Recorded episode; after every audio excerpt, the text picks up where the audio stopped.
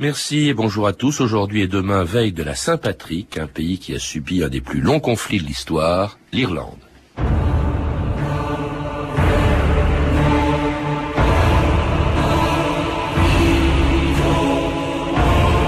Les grands Gaëls d'Irlande sont fous. Toutes leurs guerres sont joyeuses et tous leurs chants sont tristes. Chesterton.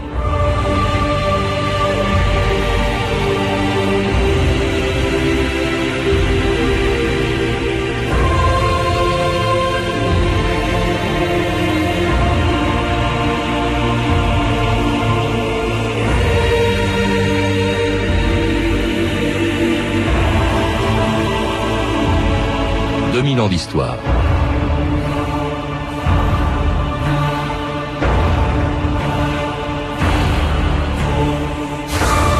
En 2000 ans d'histoire, l'Irlande a connu tous les malheurs du monde. Après les guerres civiles entre ses premiers royaumes, l'invasion des Vikings il y a plus de 1000 ans, elle a subi la violence et les injustices de la colonisation anglaise, les persécutions religieuses, une effroyable famine qui a tué ou poussé à l'émigration la moitié de sa population et surtout une interminable guerre contre les Anglais. Depuis qu'ils sont arrivés en Irlande il y a 800 ans, les Britanniques n'ont jamais cessé de s'y battre contre un peuple attaché plus que d'autres à son indépendance et à tout ce dont l'Angleterre a voulu le priver. Sa culture, ses traditions, sa langue, sa religion, et une terre sur laquelle le sang n'a jamais cessé de couler. Jusqu'à l'an dernier, quand l'IRA rendait les armes au terme d'un des plus longs conflits de l'histoire. France Inter, Agnès Bonfillon, le 28 juillet 2005. 28 juillet 2005, une date historique. Aujourd'hui, l'IRA renonce à la lutte armée. L'armée républicaine irlandaise choisit la voie politique pour continuer son combat. Une décision saluée par de nombreux dirigeants politiques, à commencer par Tony Blair. France Inter. This may be the day when, finally, ce jour sera peut-être celui où la paix va enfin remplacer la guerre, le jour où la politique va remplacer la terreur en Irlande. Je salue l'annonce de l'Irak qui met fin à sa campagne. Je salue sa clarté et je salue aussi la reconnaissance du fait que le changement politique passe uniquement par des moyens pacifiques et démocratiques. C'est un pas d'une ampleur inégalée dans l'histoire récente de l'Irlande du Nord. Pierre Joannon, bonjour. Bonjour. Alors c'était la renonciation par l'IRA de la lutte armée en 2005, peut-être la fin, peut-être une simple trêve dans un des plus longs conflits de l'histoire, si long d'ailleurs que on en oublie les, les origines et qu'on ne peut rien comprendre à ce qui a ensanglanté l'Irlande pendant des années en ignorant son passé. Et c'est pourquoi d'ailleurs votre livre, l'histoire de l'Irlande, euh, que vous venez de publier chez, chez Perrin, et des Irlandais, et des Irlandais, est, est, une histoire tout à fait passionnante parce qu'on y retrouve euh, au fond d'une certaine manière euh, euh, l'actualité, une actualité et même pendant des années qui a été faite d'une très longue guerre, lutte euh, pour mhm. l'indépendance de l'Irlande et qui remonte au fond pour l'essentiel à l'arrivée des Anglais il y a 800 ans, vous le rappelez, Pierre Joannon. Et assez curieusement, j'étais surpris d'apprendre que c'est à la demande d'un roi d'Irlande qu'ils sont arrivés à l'époque de Henri II. Oui, vous savez, les Celtes étaient des gens extrêmement divisés comme les Gaulois chez nous et il y avait environ 150 roitelets qui se partageaient l'île d'Irlande et chacun se guerroyait contre son voisin et euh, pour cela ils étaient prêts à solliciter toutes les aides disponibles. Et déjà euh, les Romains en avaient fait l'expérience puisque Agricola, euh, qui était le, responsable de, de, de, de, la présence romaine en Bretagne insulaire, c'est-à-dire en Angleterre, avait déjà dans ses fourgons un petit roi celte dont il avait l'intention de se servir le cas échéant. Et là, effectivement, en 1169, les, les, les les seigneurs normands euh, qui, euh, rattachés nominalement à la couronne d'Angleterre, débarquent en Irlande, le font à la demande d'un roi celte, Dermot MacMurrough, euh, roi du Leinster. Mais c'était une pratique courante à l'époque. En 1169, alors là commence une colonisation qui, assez curieusement aussi, ça m'a surpris, une intégration qui s'est assez bien faite avec ces anglo-normands qui débarquent donc il y a il y a huit siècles pour deux raisons. D'abord, ils ne contrôlent qu'une petite partie, la partie orientale, le autour, de, autour de Dublin, qui, soit dit en passant, avait été créé par les Vikings, qui eux-mêmes avaient débarqué euh, il y a mille ans. Mais donc, ils contrôlent une petite partie, et surtout, on l'oublie toujours, parce que la réforme ne s'est pas encore produite, ils sont catholiques, comme les Irlandais qui le sont depuis Saint-Patrick. C'est-à-dire qu'ils sont chrétiens. Il n'y a pas de catholiques et de protestants à l'époque. C'est antécédent, antérieur à la Réforme. Donc ils sont, ils sont tous chrétiens. Et avant la colonisation proprement dite, il y a la conquête. Et vous faites bien de le souligner, c'est que euh, la conquête n'est pas, euh, ne voit pas s'opposer systématiquement euh, les Gaëls et, et les Normands avec l'Angleterre, la couronne anglaise tirant les marrons du feu. C'est beaucoup plus compliqué que cela dans la mesure où départ il y a des rapports de bonne intelligence dans certaines zones, des rapports d'opposition dans d'autres, et même lorsque le roi Henri II débarque en Irlande pour recueillir la suggestion aussi bien des chefs celtiques que des barons normands, eh bien les chefs celtes se prêtent assez volontiers à cette euh, à cette suggestion. Ils rendent hommage au roi d'Angleterre qui, étant très éloigné, les inquiète beaucoup moins que leurs voisins immédiats. Alors ces premiers colons sont d'ailleurs tellement bien intégrés que ça commence à inquiéter euh, la, euh, les, rois d'Angleterre, à tel point d'ailleurs qu'il y a une interdiction. On est interdit à ces anglo-normands qui s'y sont installés de se marier avec des Irlandais. On leur interdit même de parler la langue des, Irlandais, le, le, gaélique. Et alors, on va même plus loin. Sous Henri VIII, Henri VIII prend est le premier roi d'Angleterre à prendre carrément le titre de roi d'Angleterre et d'Irlande.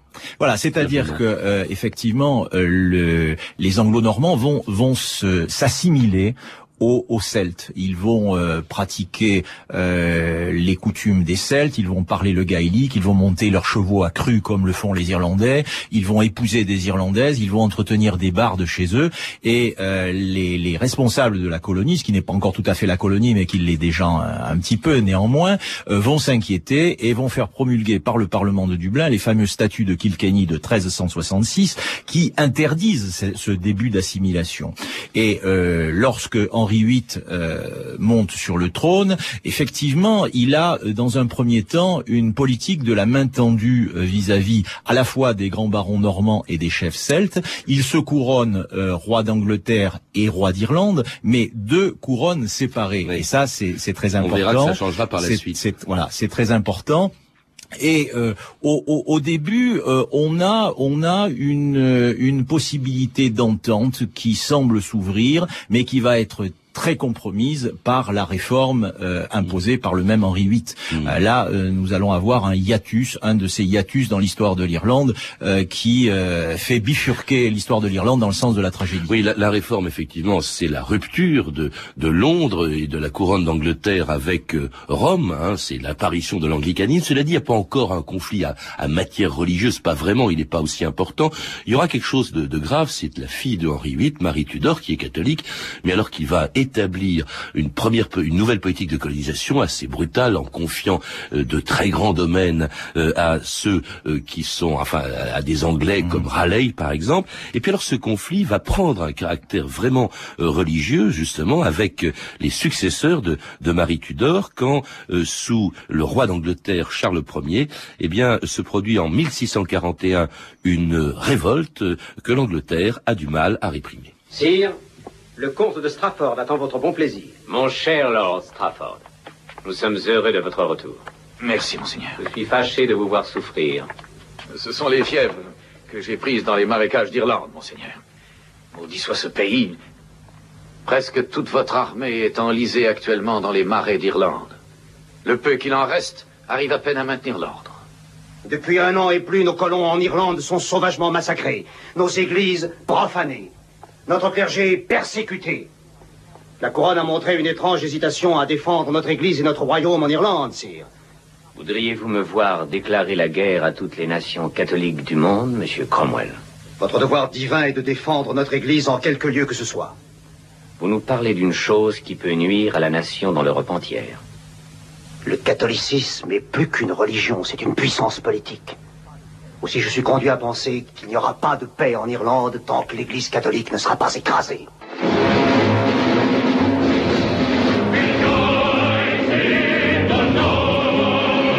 C'était un dialogue entre Cromwell et Charles Ier, Charles Ier qui sera décapité par Cromwell quand Cromwell arrivera au pouvoir. Et en effet, c'est à l'époque de Cromwell peut-être que la, la brutalité de la, de la présence anglaise a été la plus forte. Cromwell qu'on surnommait, je crois, euh, Pierre Joannon, le bourreau de l'Irlande. C'est-à-dire que effectivement, euh, préalablement, il y avait eu des guerres d'extermination, euh, notamment sous Élisabeth la première du nom.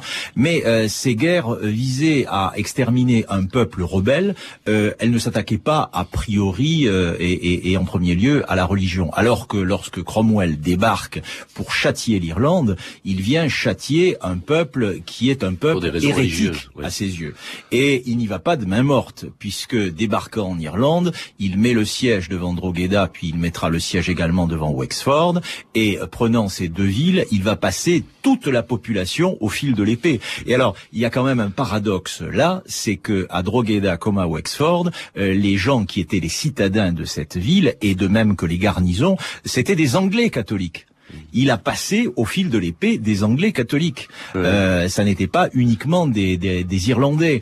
Et euh, là, on voit bien, on voit bien que c'est la religion qui est visée et non pas le fait d'être irlandais ou le fait d'être rebelle. Et cela d'autant plus que lui-même va être très brutal dans la façon dont sont attribuées les terres. Il va chasser les catholiques qui n'ont pas le droit de s'établir justement à l'est du pays, vers les terres les plus pauvres de, de, l'ouest, du Cono, hein, aller au Cono ou en enfer, euh, disait, Cromwell. Euh, ça, c'est vraiment une politique discriminatoire. Alors Cromwell va, la dictature de Cromwell va disparaître. Les Irlandais catholiques espèrent, comptent beaucoup sur le roi Jacques II, qui est catholique, qui revient en Angleterre, mais pas du tout. Ça ne, ça ne fonctionne pas. Euh, Jacques II sera renversé, remplacé par Guillaume d'Orange, qui lui est protestant, fait la politique des protestants et va même écraser les protestants dans une bataille qui est très importante. Les catholiques. Les, catholiques, excusez-moi. Les catholiques dans une bataille très importante pour ce qui va suivre, c'est-à-dire qu'il va, il va diviser les Irlandais entre euh, jacobites, les partisans de Jacques, et les orangistes, car Guillaume d'Orange les euh, bat, bat ces catholiques à la bataille de Boyne, et ça c'est une bataille qui est commémorée tous les ans par les protestants en Irlande du Nord.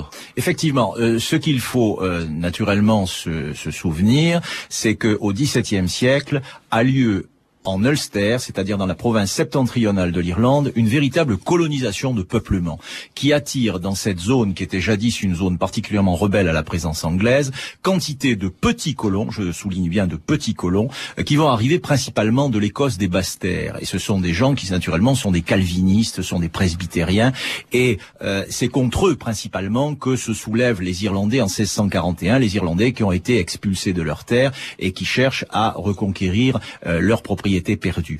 Et lorsque euh, Guillaume d'Orange, comme vous le soulignez, euh, prend le pouvoir en Angleterre en 1688 et débarque immédiatement en, en Irlande pour défaire complètement son rival Jacques II, qui est en même temps son beau-père, il s'appuie naturellement sur ces petits colons d'Ulster qui vont faire masse derrière lui. Euh, d'ailleurs, dans ces contingents, il y a nombre de huguenots français. c'est une bataille franco-française car il y a des, des contingents français de chaque côté de, de l'armée. Et finalement, il a gain de cause à la bataille de la Boyne en, en 1690, euh, puis ensuite à la bataille d'Ocrim, qui scelle finalement l'avènement d'une Irlande protestante, puisque l'Irlande catholique, elle rentre en, clandestinité, elle n'a plus strictement aucun droit au chapitre. Et puis justement, ces catholiques vont souffrir encore plus avec des lois pénales euh, qui vont euh, leur retirer le droit de vote, euh, des sièges au Parlement britannique, ils n'ont plus le droit d'y siéger s'ils sont catholiques, pas d'accès à la carrière militaire euh, ou encore administrative, et cela est aggravé encore par un acte très important en 1800, l'acte d'union, hein, euh, qui est signé le 7 juin 1800 et qui rattache complètement cette fois-ci sous une seule couronne l'Irlande et l'Angleterre. Oui, euh, là vous faites vous faites un raccourci qui est quand même un peu rapide dans la mesure où Guillaume d'Orange n'était pas un souverain sectaire, mais il a été en Irlande complètement débordé par ses partisans qui effectivement effectivement, on fait voter tout de suite une série de lois pénales qui ont disqualifié les, les, les catholiques et en ont fait des étrangers sur leur propre territoire. Ça a été le cas de tout le XVIIIe siècle. Mais à la fin du XVIIIe siècle, les colons n'ont plus peur des catholiques. Et les colons commencent à ressentir une animosité contre la métropole qui les exploite non moins que les indigènes. Et ils vont à l'imitation des colonies américaines, se soulever contre la métropole dans une espèce de querelle du, frère cadet contre le frère aîné. Mais ce, ce, ce, soulèvement, limité bien évidemment, qui amène l'indépendance parlementaire de l'Irlande, va susciter derrière un soulèvement nationaliste. Et c'est l'ampleur de ce soulèvement nationaliste de 1798 qui va imposer d'une certaine manière aux gouvernants anglais l'idée de réunir les deux royaumes et de supprimer toute l'autonomie dont les protestants avaient euh, bénéficié jusque-là, en faisant euh, non pas deux royaumes, le royaume d'Angleterre et le royaume d'Irlande, mais le Royaume-Uni qui réunit l'Écosse, le Pays de Galles, l'Angleterre et l'Irlande. Plus de parlement irlandais, donc rattachement direct à la couronne d'Angleterre, euh, union également de l'Église d'Irlande à celle d'Angleterre. Évidemment, ça va ranimer un nationalisme irlandais qui lui-même va l'être aussi par une tragédie qui va se produire en 1848 la grande famine qui a poussé la moitié de la population de l'île, qui a, fait disparaître la moitié de la population de l'île, soit morte de faim, soit parce qu'elle est partie, elle, elle a émigré vers les États-Unis. Quand les Irlandais sont arrivés, la ville était en pleine ébullition. Depuis l'époque de la Grande Famine, ils sortaient des bateaux en flot ininterrompu et on les avait accueillis à bras ouverts. Retournez d'où vous venez, Irlandais de malheur Un cadeau de bienvenue que vous n'êtes pas prêts d'oublier chaque jour que Dieu fait, je me rends vers les quais pour distribuer de la soupe chaude aux Irlandais qui débarquent. Bienvenue en Amérique, mon garçon. Oh my love, it's a long way we've come from the freckled hills to the steel and glass canyons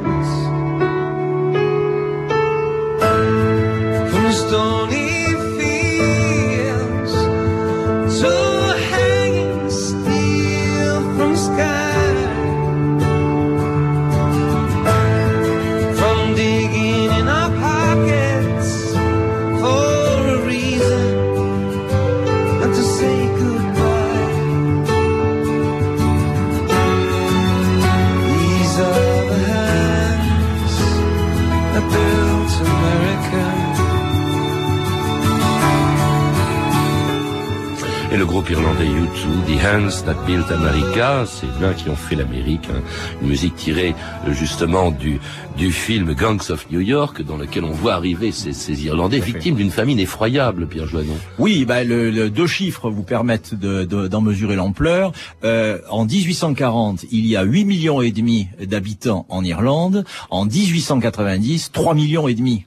On passe de 8 millions et demi à 3 millions et demi. C'est une véritable saignée, euh, à la fois par le- le- le- la- la- la maladie de la pomme de terre qui décime la population et par l'immigration qui vient derrière et qui est un appel d'air qui fait que, à certaines époques, plus de 40% de la population née en Irlande se trouve ailleurs, est obligée de, est contrainte de, de, de, de vivre ailleurs. Et, et notamment en Amérique d'ailleurs, où les émigrés, euh, où les immigrants plutôt irlandais euh, et leurs descendants vont const- constamment aider euh, la cause nationale euh, des, des- des Irlandais sur leur territoire, ceux qui y sont restés, qui se divisent en partisans de l'indépendance. Ça donnera plus tard le mouvement Sinn Féin, ça donnera plus tard l'IRA, mais aussi euh, des partisans plus modérés d'une simple autonomie vis-à-vis de l'Angleterre, comme Parnell, qui d'ailleurs étant irlandais mais protestant, pouvait siéger au Parlement de Londres. Et qui avait du sang américain. et qui avait du sang américain, mais d'où il a demandé aux Anglais de changer leur politique en Irlande. Le problème agraire, Monsieur le Président.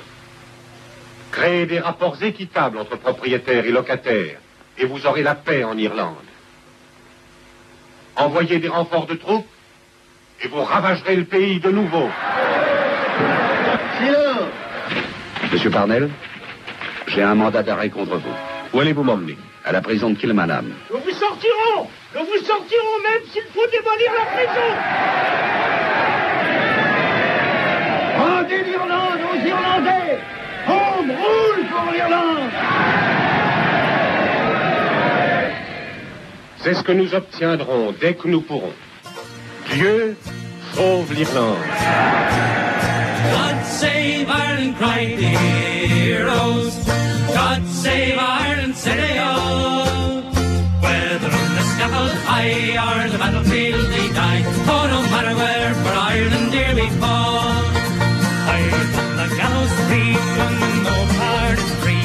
Sentimental parents stricken in their room. But we met them face to face with the courage of their race. And they went with souls undone to other done. God save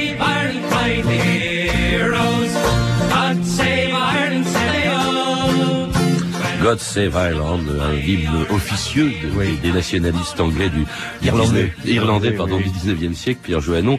Alors on a entendu Parnell, Parnell qui réclame le home rule, c'est pas l'indépendance, hein, oui, vous avez, vous avez au 19e siècle deux grandes traditions dans la politique irlandaise. La tradition de la force physique, ce qu'on appelle la force physique, c'est-à-dire les forces révolutionnaires euh, clandestines, euh, incarnées par les Fenians. Et vous avez, plus important, beaucoup plus important, euh, la, la, la- la force constitutionnelle qui demande non pas l'indépendance complète, mais l'autonomie interne au sein du Royaume-Uni. On demande un parlement à Dublin euh, qui soit sous euh, l'égide et la coupe de Westminster, mais qui s'occupe des affaires locales, c'est-à-dire un, régime d'autonomie interne euh, quasi quasi fédéral. Et ce, ce mouvement sous l'égide de Parnell sera très près d'obtenir cette autonomie, autonomie interne grâce à un premier ministre britannique très progressiste qui est William Gladstone libéral, libéral, et, et- et- mais malheureusement euh, il il échouera et euh, c'est un véritable tournant car euh, Parnell ça a été véritablement la dernière chance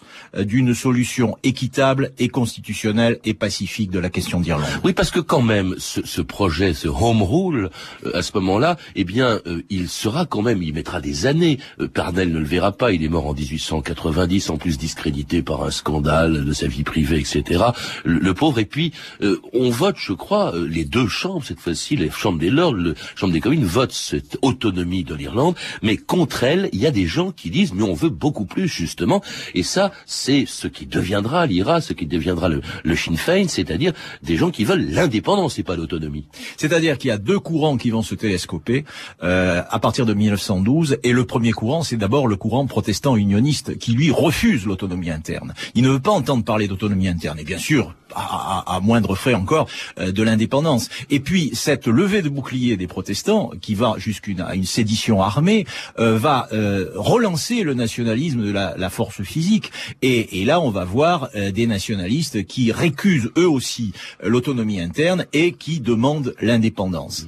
Et nous allons avoir une situation paradoxale c'est que la loi d'autonomie interne est votée en 1914, mais du fait de la Première Guerre mondiale, son application est renvoyée ultérieurement. Et surtout, pendant la guerre, en 1916, se déroule un événement capital dans l'histoire de l'Irlande, ce qu'on appelle les Pâques sanglantes, un soulèvement à Dublin qui va échouer, mais qui a été très important. Qu'est-ce qui Oui, s'est passé? Déçu par les promesses non tenues euh, des Anglais, euh, finalement une petite minorité de nationalistes va se constituer et chercher à fomenter une insurrection pendant la Première Guerre mondiale de manière à pouvoir bénéficier d'un siège à, à la conférence de la paix. Et le lundi de Pâques 1916, ils vont descendre dans la rue, s'emparer euh, de tous les bâtiments stratégiques de la ville de Dublin et tenir euh, contre toute attente pendant une semaine contre des troupes qui sont dix fois supérieures en nombre et dotées d'artillerie. Et qui vont finir par les écraser.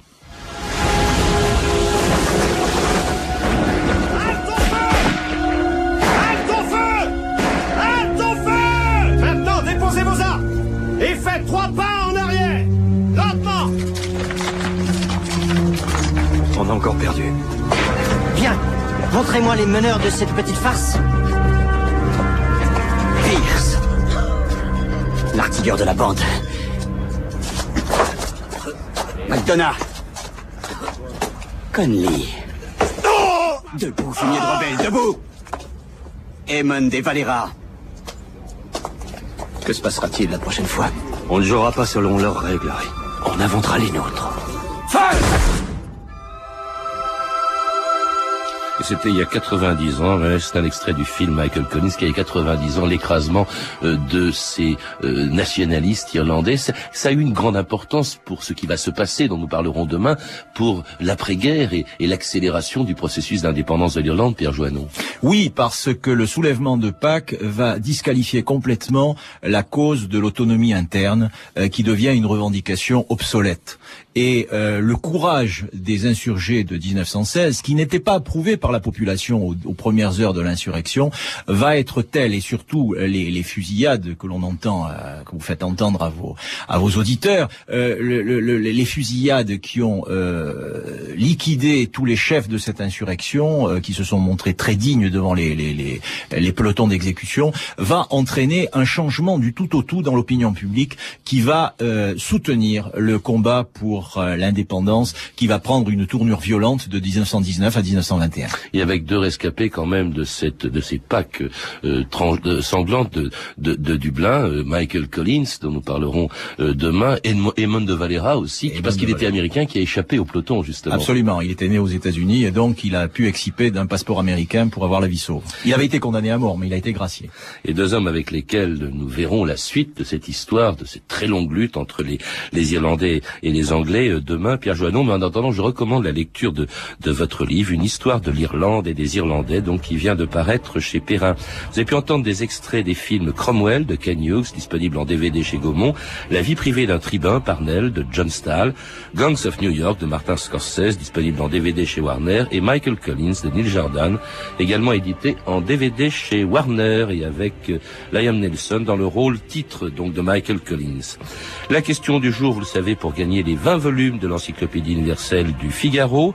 Euh, la question aujourd'hui, en quelle année l'acte d'union qui permit l'intégration de l'Irlande au Royaume-Uni fut-il accepté? 1800, 1815 ou 1830 Je répète, en quelle année l'acte d'union qui a permis l'intégration de l'Irlande au Royaume-Uni fut-il accepté 1800, 1815 ou 1830 Pour donner votre réponse et gagner donc les 20 volumes de l'encyclopédie euh, de l'histoire universelle du Figaro, eh bien il vous suffit d'appeler le 3230, 34 centimes d'euros la minute, tous et suivre les instructions qui vous seront données le 3230 où vous pouvez également retrouver toutes les références concernant l'émission d'aujourd'hui, tout comme sur notre site internet franceinter.com. C'était 2000 ans d'histoire. À la technique Pascal Baldassari et Loïc Frapsos, documentation Claire Tesser, Claire Destacan et Mathieu Ménocine, réalisation de Anne Kobilac.